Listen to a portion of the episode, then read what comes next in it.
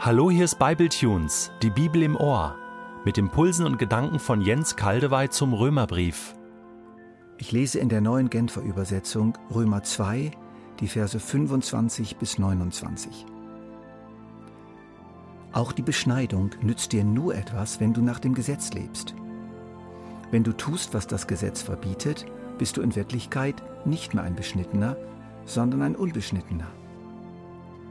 Und ist es umgekehrt nicht genauso?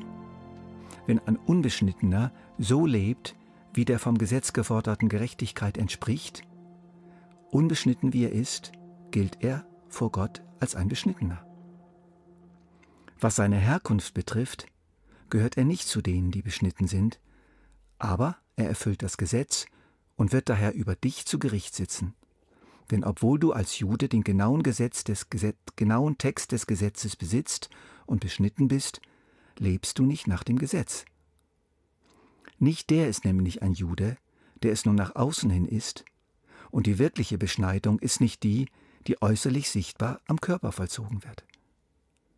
Ein wahrer Jude ist der, der es im Innersten seines Wesens ist. Und die wahre Beschneidung ist die, die am Herzen geschieht. Sie kommt nicht durch die äußere Befolgung einer Gesetzesvorschrift zustande, sondern ist das Werk des Heiligen Geistes. Das Lob, das der erhält, der in diesem Sinn Jude ist, kommt nicht von Menschen, sondern von Gott. Diese Passage ist recht klar und verständlich, finde ich.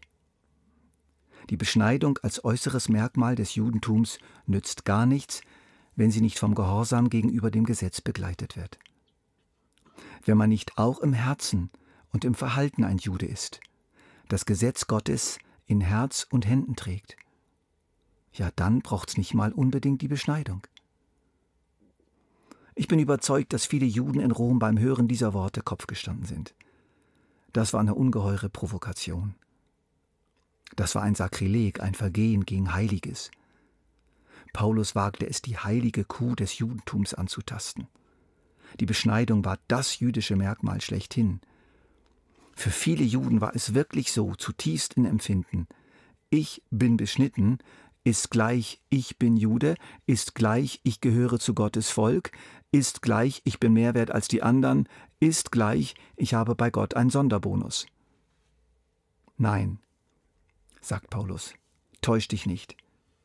Die Wirklichkeit deiner Gedanken und deines Verhaltens allein zählt bei Gott. Die Beschneidung ist nur ein Zeichen davon.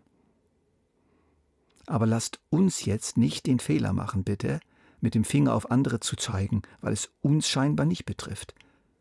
Wir wollen vor unsere eigenen Tür kehren. Immer wieder hat sich beim Volk Gottes damals und heute die Tendenz entwickelt, sich auf gewisse Äußerlichkeiten zu berufen, als eine Art Garantie, dass alles in Ordnung ist.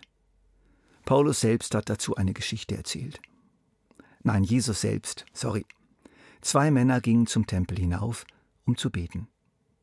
Der eine war ein Pharisäer und der andere ein Zolleinnehmer. Der Pharisäer stellte sich selbstbewusst hin und betete, ich danke dir Gott, dass ich nicht so bin wie die übrigen Menschen. Ich bin kein Räuber, kein Betrüger und kein Ehebrecher, und ich bin auch nicht wie jener Zolleinnehmer dort. Ich faste zwei Tage in der Woche und gebe den Zehnten von allen meinen Einkünften. Zwei Tage Fasten in der Woche und der Zehnte. Das waren für den Pharisäer ein Beweis, dass er gerechtfertigt ist vor Gott. Schau doch mal Gott, Geld, das gefällt dir. Lange Zeit und bis in unsere Tage hinein ist die Babytaufe für die Menschen das gewesen, was die Beschneidung für die Juden war. Ich bin doch getauft. Das heißt, ich bin doch Christ, ich bin im wahren Glauben. Unter evangelikalen Gruppen gibt es übrigens eine grauenhafte Irrlehre, gut gemeint, aber trotzdem schlimm, wenn du mit einem Menschen auf der Straße betest und er spricht ein sogenanntes Übergabegebet, das heißt, er spricht aus, dass sein Leben Jesus gehören soll, dann ist er gerettet und hat das ewige Leben. Welch ein Unsinn, das so pauschal zu sagen. Ein formelles Übergabegebet als Zeichen einer wirklichen Zugehörigkeit zu Gott und einer dauerhaften Begnadigung durch Gott, das können wir uns abschminken. Anders natürlich wiederum bei denen, die dieses Gebet sowohl aus echter Herzensüberzeugung sprechen, es wirklich so meinen, und dann auch damit loslegen, mit Jesus in der Beziehung zu ihm zu leben. Bei mir persönlich drohte die stille Zeit und die harte Arbeit oft zu einer Art Beschneidung zu werden. Regelmäßige stille Zeit und harter Einsatz für Gott als etwas, das man sich umhängt und von dem man denkt, das macht mich gerecht, das macht mich zu Gott zugehörig. Für viele ist die Beschneidung die Zugehörigkeit zu einer ganz bestimmten christlichen Gruppe oder zu einer bestimmten geistlichen Erfahrung. Ich bin mit dem Heiligen Geist getauft. Ich bete in Sprachen. Eine große und sogar echte vergangene geistliche Erfahrung wird zu etwas, auf das man sich beruft und sich in falscher Sicherheit wiegt. Lass das, sagt Paulus. Schau einfach dein Leben an, dein Leben hier und heute, und dann ziehe ehrliche Bilanz. Nun liegen also die ersten beiden Kapitel des Römerbriefs hinter uns. Keine angenehme Lektüre, nicht sehr auferbauend, aber offensichtlich nötig. Im ersten Kapitel beschreibt Paulus die Menschheit als Ganzes mit ihrem tiefen Schaden eines von Gott gelöst Seins. Sie geht ihre eigenen Wege, sie setzt sich sozusagen gegen Gott durch, und das hat schlimme Folgen, zerstörende Denk- und Verhaltensweisen, die unglücklich und elend machen. Im zweiten Kapitel geht er auf Argumente ein, die man so zusammenfassen könnte.